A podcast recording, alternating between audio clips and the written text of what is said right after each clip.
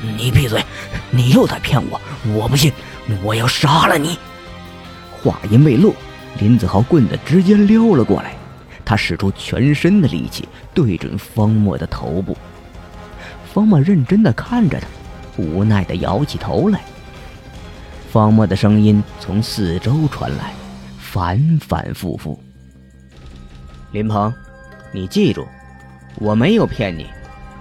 我说过，我是来帮助你的。”这一刻，空气中的月光开始凝结，似云，似雾。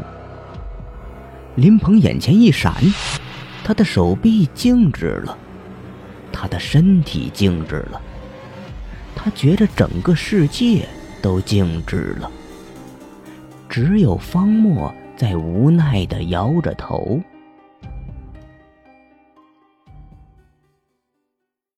方墨睁开眼睛的时候，正与林子豪对坐在别墅外面的长椅上。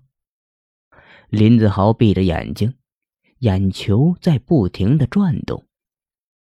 方墨没有惊醒他，收拾起旁边的青铜面具、麻袋、木棍，悄悄的离开了。